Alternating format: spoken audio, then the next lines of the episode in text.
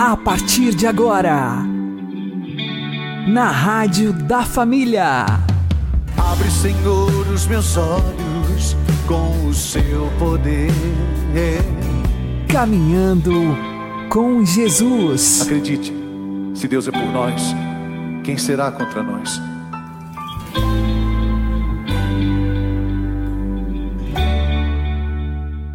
Olá, meu querido irmão, minha querida irmã, ouvintes da Rádio Regional Esperança. Eu sou João Cláudio e este é o programa Caminhando com Jesus. Oremos. Inspirai, ó Senhor, as nossas ações e ajudai-nos a realizá-las para que em vós comece e para vós termine tudo aquilo que fizermos. Por Cristo, Senhor nosso. Amém. Santíssima Virgem Maria, Mãe de Deus, rogai por nós. Castíssimo São José, patrono da Igreja, rogai por nós. Embora a Sagrada Escritura seja muito importante em nossa vida espiritual, uma das grandes pedras de tropeço para a maioria das pessoas é a sua interpretação, isto é, como extrair a essência de um texto que aparentemente não nos diz muita coisa? De início, precisamos entender que a Bíblia possui duas camadas interpretativas: o sentido literal e o sentido espiritual. A Igreja reconhece esses dois níveis de significação pelo fato de que Deus pode falar conosco através de palavras mas também através de acontecimentos históricos.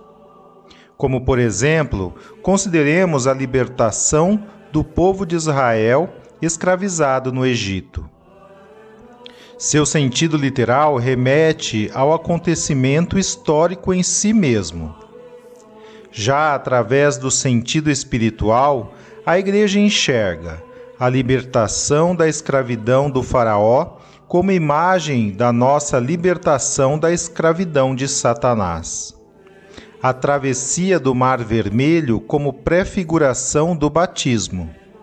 E a vida nova buscada por Israel ao enfrentar as agruras do deserto como símbolo da nossa trajetória espiritual, marcada por uma constante luta contra as paixões e contra o pecado.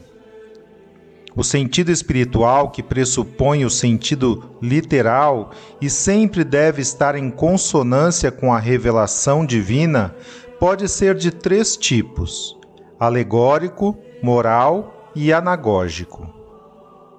Pelo sentido alegórico, segundo o qual os fatos narrados constituem uma alegoria de Cristo ou de seus mistérios, enxergamos que na libertação de Israel Moisés é também um tipo prefigurativo de Cristo, que na cruz nos libertou da escravidão de Satanás. Já pelo sentido moral, os acontecimentos relatados na Escritura indicam a reta conduta que devemos ter em nossas vidas. Assim, a narrativa da cura do cego de Jericó, além de referir-se ao milagre histórico realizado por Jesus, indica que também nós precisamos ser curados de nossa cegueira espiritual pelo cultivo da virtude da fé. Por fim, há o sentido espiritual anagógico, à luz do qual os acontecimentos históricos se referem a realidades celestes. Dessa perspectiva, a entrada do povo de Israel na Terra Prometida remete à entrada que todos nós esperamos na pátria bem-aventurada. Portanto, em nossa oração, a Igreja nos convida a ir além do sentido literal, a fim de encontrarmos nas Escrituras um verdadeiro alimento espiritual para a nossa alma. Espírito Santo, vinde falar em mim. Espírito Santo, vinde falar em mim. Espírito Santo, vinde orar em mim. Espírito Santo, vinde orar em mim, vinde curar, vinde libertar nossos corações de toda opressão, vinde transformar, vem incendiar traz fogo do céu neste lugar.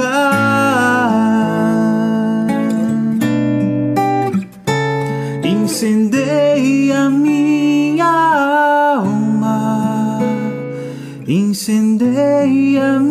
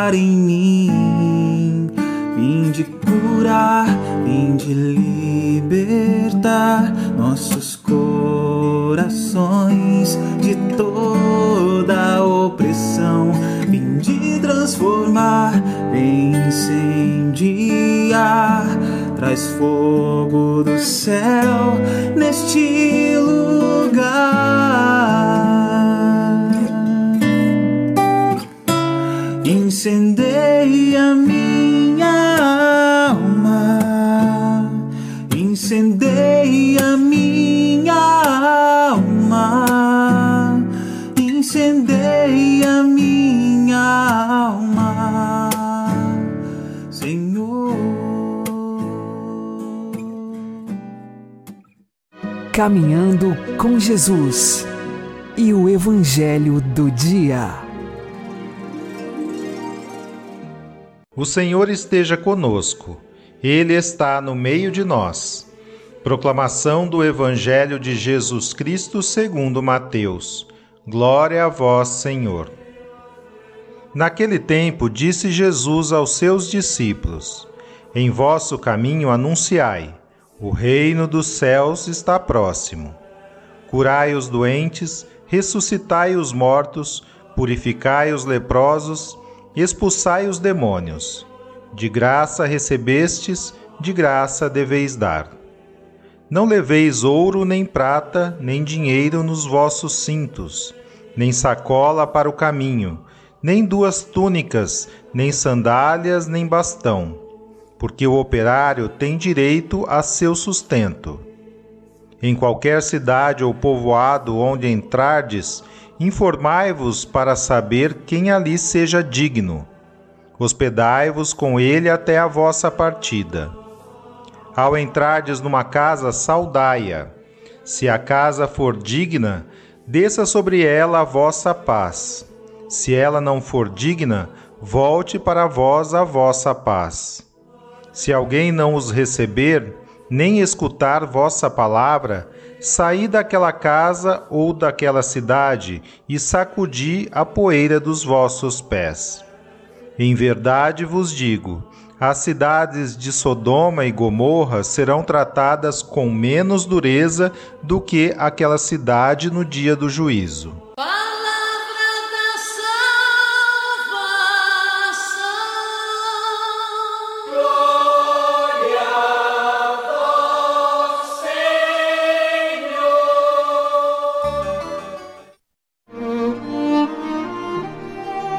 Agora, a homilia diária com o Padre Paulo Ricardo.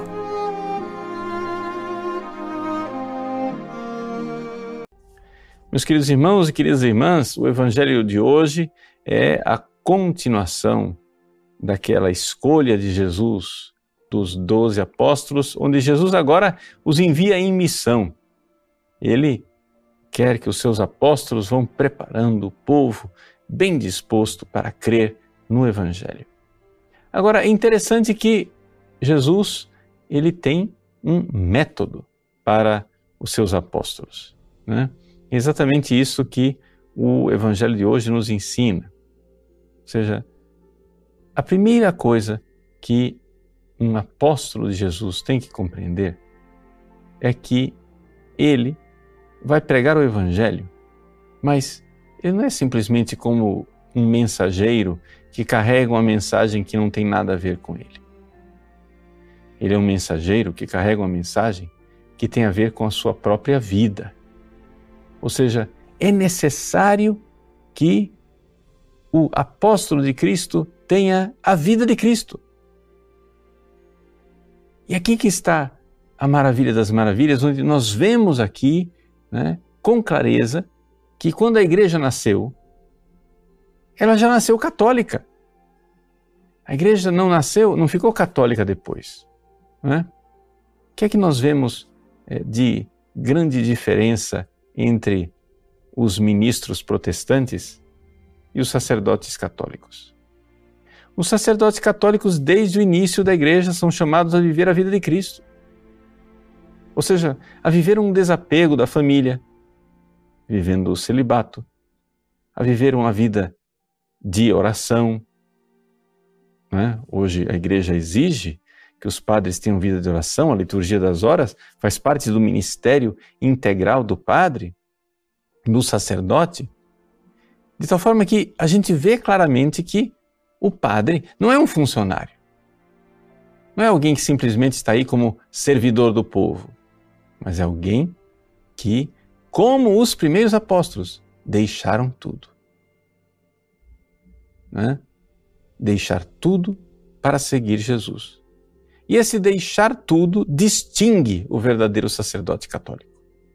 Ou seja, por mais que o sacerdote, eh, como os padres diocesanos, não tenham um voto de pobreza, é necessário haver um desapego interior, um desapego de coração das coisas materiais. Como Jesus diz no Evangelho: Não leveis ouro nem prata, nem dinheiro em vossos cintos, nem sacola para o caminho, nem duas túnicas, nem sandália, nem bastão por quê? Porque Jesus quer que nós vivamos da providência, ou seja, confiar nas coisas materiais é uma traição do ministério apostólico. Nós precisamos confiar em Deus. Ele é o nosso sustento, Ele é a nossa esperança. Não quer dizer que eh, os sucessores dos apóstolos não tenham que ter uma mínima organização econômica, não é nada disso. É a realidade de que quem realiza verdadeiramente o trabalho apostólico é Cristo em nós. Se nós colocamos muita confiança em nossas forças, nos meios materiais, nas metodologias, se nós nos apegamos às coisas materiais, nós deixamos de agir e de realizar o verdadeiro apostolado como Jesus o quis. Nós vemos em tantas igrejas protestantes como o ser ministro dessas igrejas vai se transformando numa carreira, uma espécie de é, opção de sucesso, de solução da vida financeira para aquele que escolhe ser pastor protestante. Mas se os protestantes são evangélicos, como se queixam de ser, por que não seguem o evangelho? Por que não fazem como os apóstolos que deixaram tudo? Infelizmente, essa mentalidade protestante, que vai transformando o ministro de Deus num funcionário, entrou dentro da Igreja Católica. De tal forma que, hoje, muitos, o próprio clero católico, padecem de um certo protestantismo, de não querer viver a vida dos primeiros apóstolos, de não querer viver esta vida que já foi avalizada, comprovada e testada durante séculos. O padre celibatário, vivendo uma vida onde ele realmente pode ser identificado como sacerdote, nas suas vestes, sem ter vida privada, escondida, mas uma vida que seja a serviço de Deus e dos irmãos. O padre que tem oração, vida interior, que intercede pelo povo e que através dessa oração que o seu apostolado, o seu ministério tem verdadeira é, verdadeiro poder transformador, verdadeira capacidade de converter as pessoas. Tudo isso, tudo isso é nota exclusiva e maravilhosamente distintiva do sacerdócio católico. Então, no dia de hoje, em que o Evangelho nos fala desse perfil do apóstolo que deve cuidar do rebanho, aquele mesmo rebanho que Jesus se compadeceu, dizendo são como ovelhas sem pastor. No dia de hoje, vamos fazer aquilo que Jesus nos ensinou: rezar ao Senhor da messe. Dai-nos, Senhor, sacerdotes conforme o vosso sagrado coração sacerdotes conforme o coração de Deus. Porque também não é somente uma questão de rezarmos pelo número das vocações, mas também pela qualidade das vocações.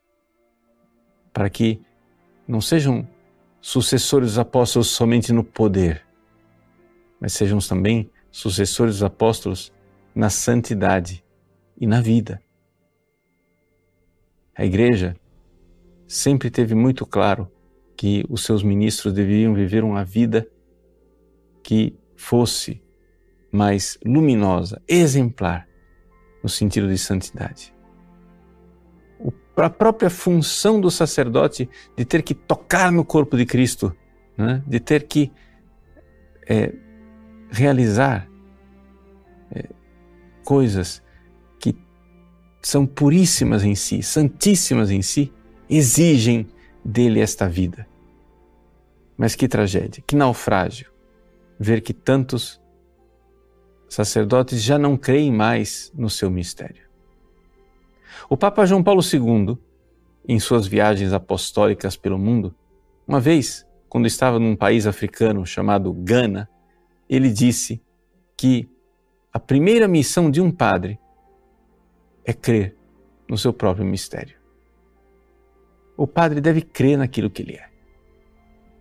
Porque se ele não crer que ele é outro Cristo e chamado a viver a vida de Cristo, chamado a viver a vida dos santos apóstolos, ele naufraga na fé e não somente naufraga na fé, começa a se comportar como um funcionário, ou pior do que isso, como um mercenário.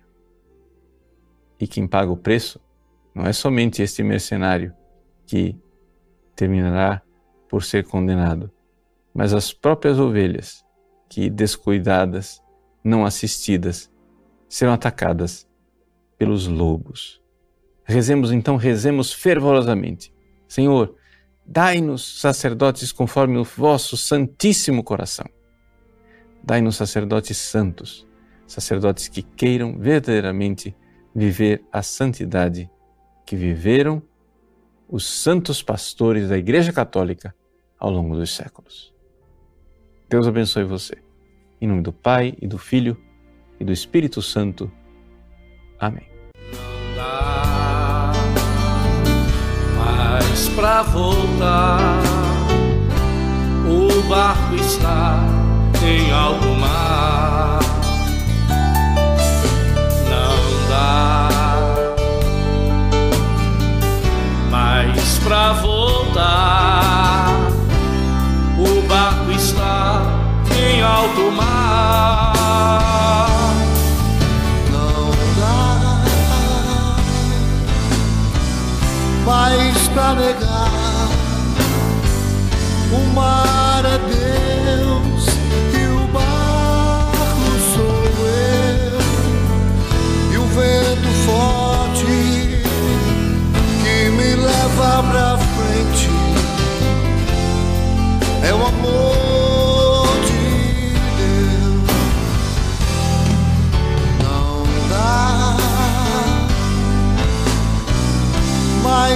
a negar. O mar é Deus e o barco sou eu. E o vento forte que me leva pra frente é o amor.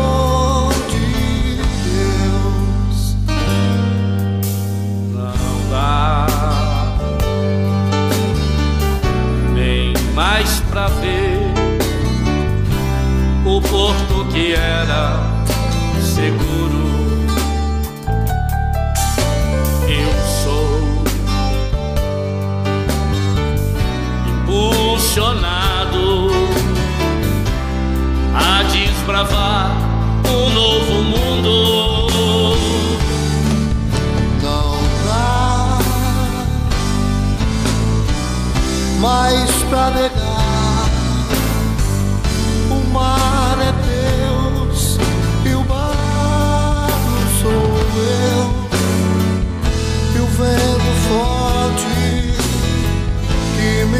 Leva pra frente é o amor de Deus. Não dá mais pra negar. O mar é Deus e o barco sou eu. E o vento forte me leva pra frente é o amor de Deus.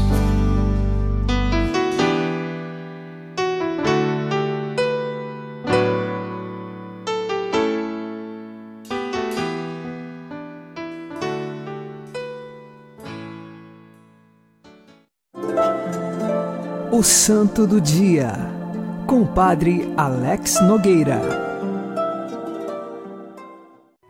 Neste dia 8 de julho, nós celebramos São Procópio de Cesareia da Palestina.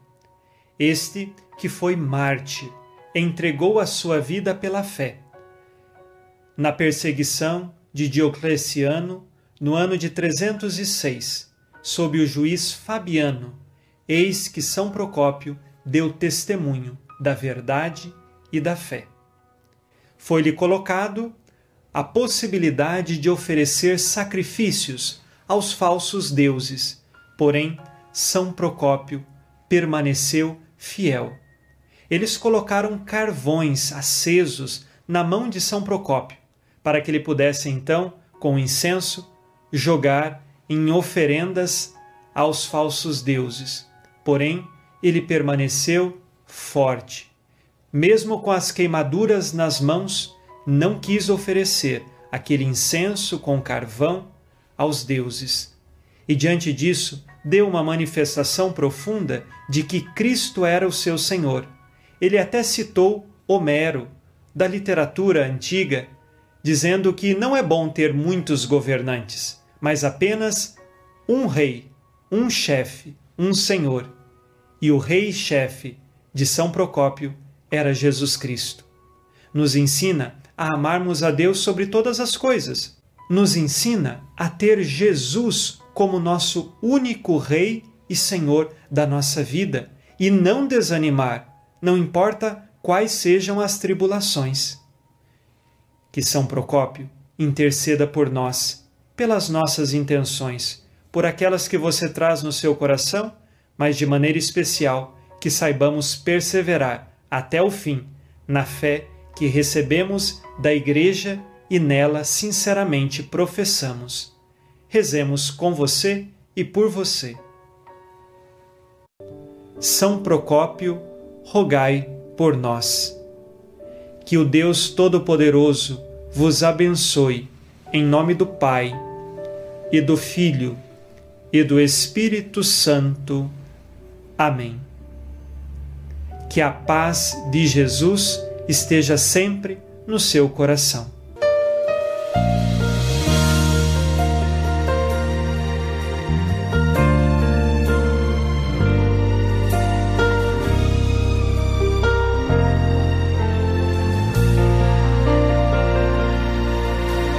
Minha vida é um testemunho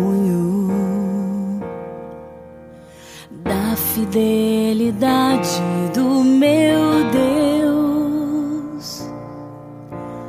Vejo quanto caminhei e onde eu cheguei. Quem me trouxe aqui foi o meu Deus.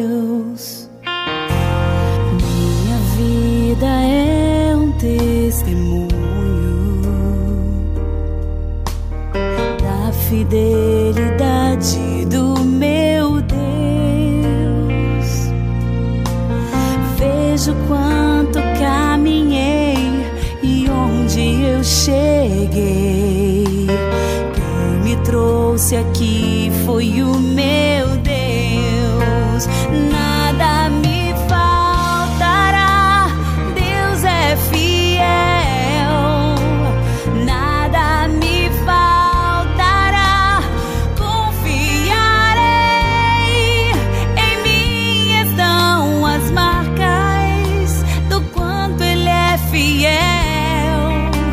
Eu sou um testemunho para sempre até o céu.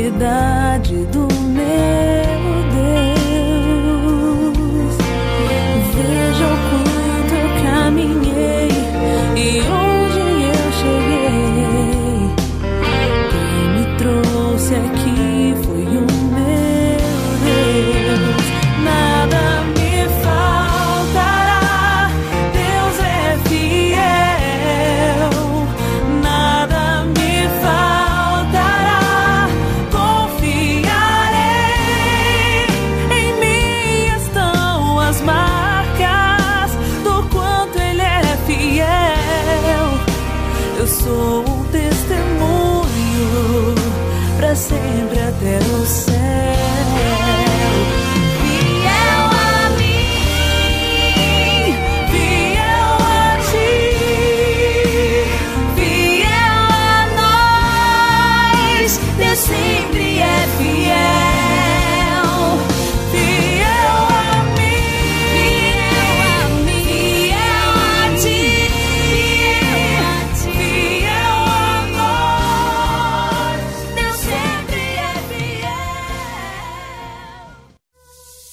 Agora você ouve o Catecismo da Igreja Católica.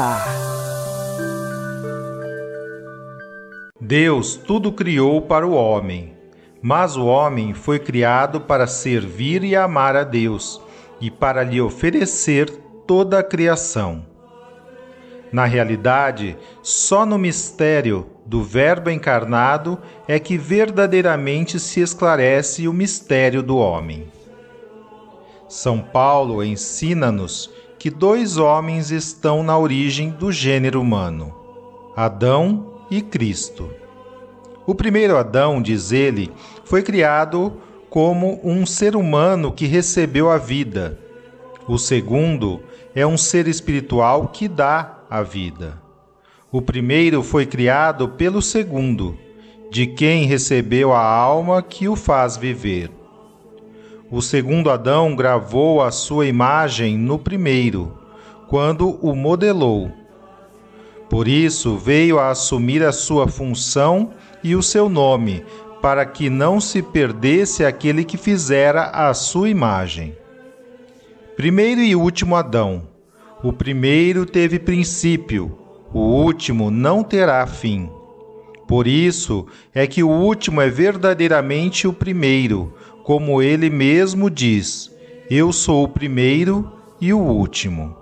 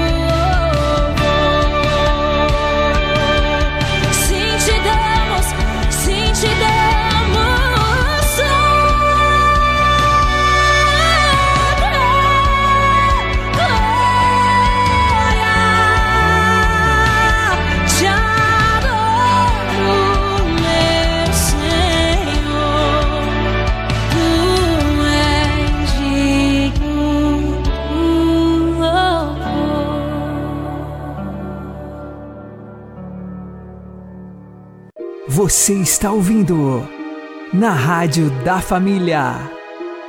Caminhando com Jesus. Oremos pelas vocações sacerdotais, religiosas e leigas. Senhor da messe pastor do rebanho, faz ressoar em nossos ouvidos o teu forte e suave convite. Vem e segue-me. Derrama sobre nós o teu espírito, que ele nos dê sabedoria para ver o caminho e generosidade para seguir a tua voz.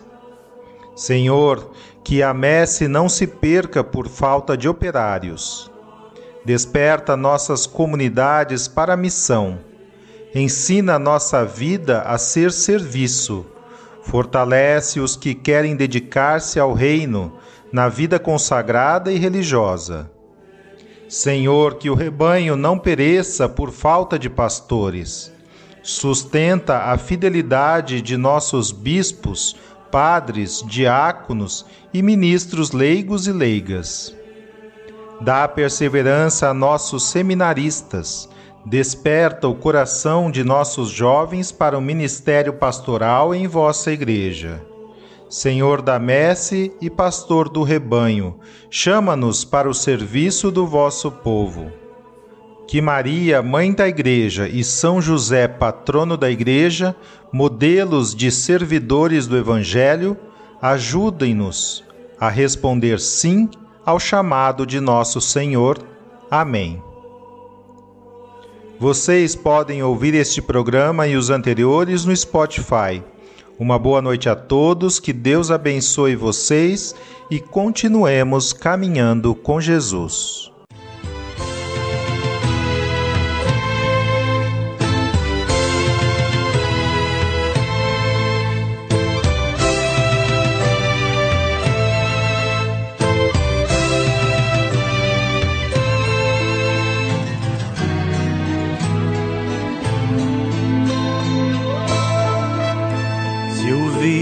A voz do vento chamando sem cessar, se ouvires a voz do tempo mandando esperar, a decisão é tua, a decisão é tua.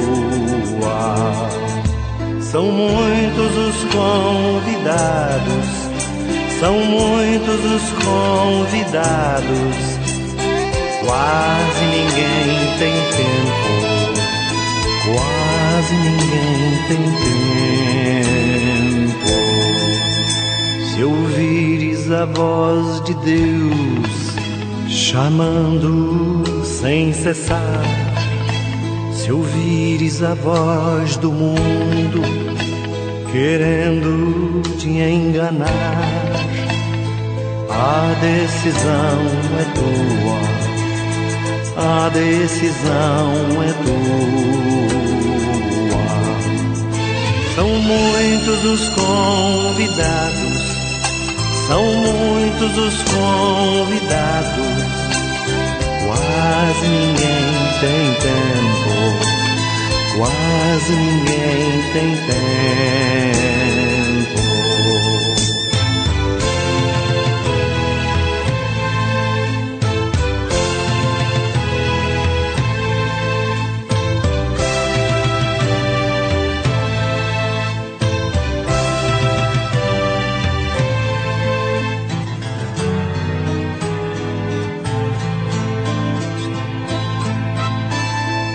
Trigo já se perdeu, cresceu, ninguém colheu, e o mundo passando fome, de paz, de pão e de Deus.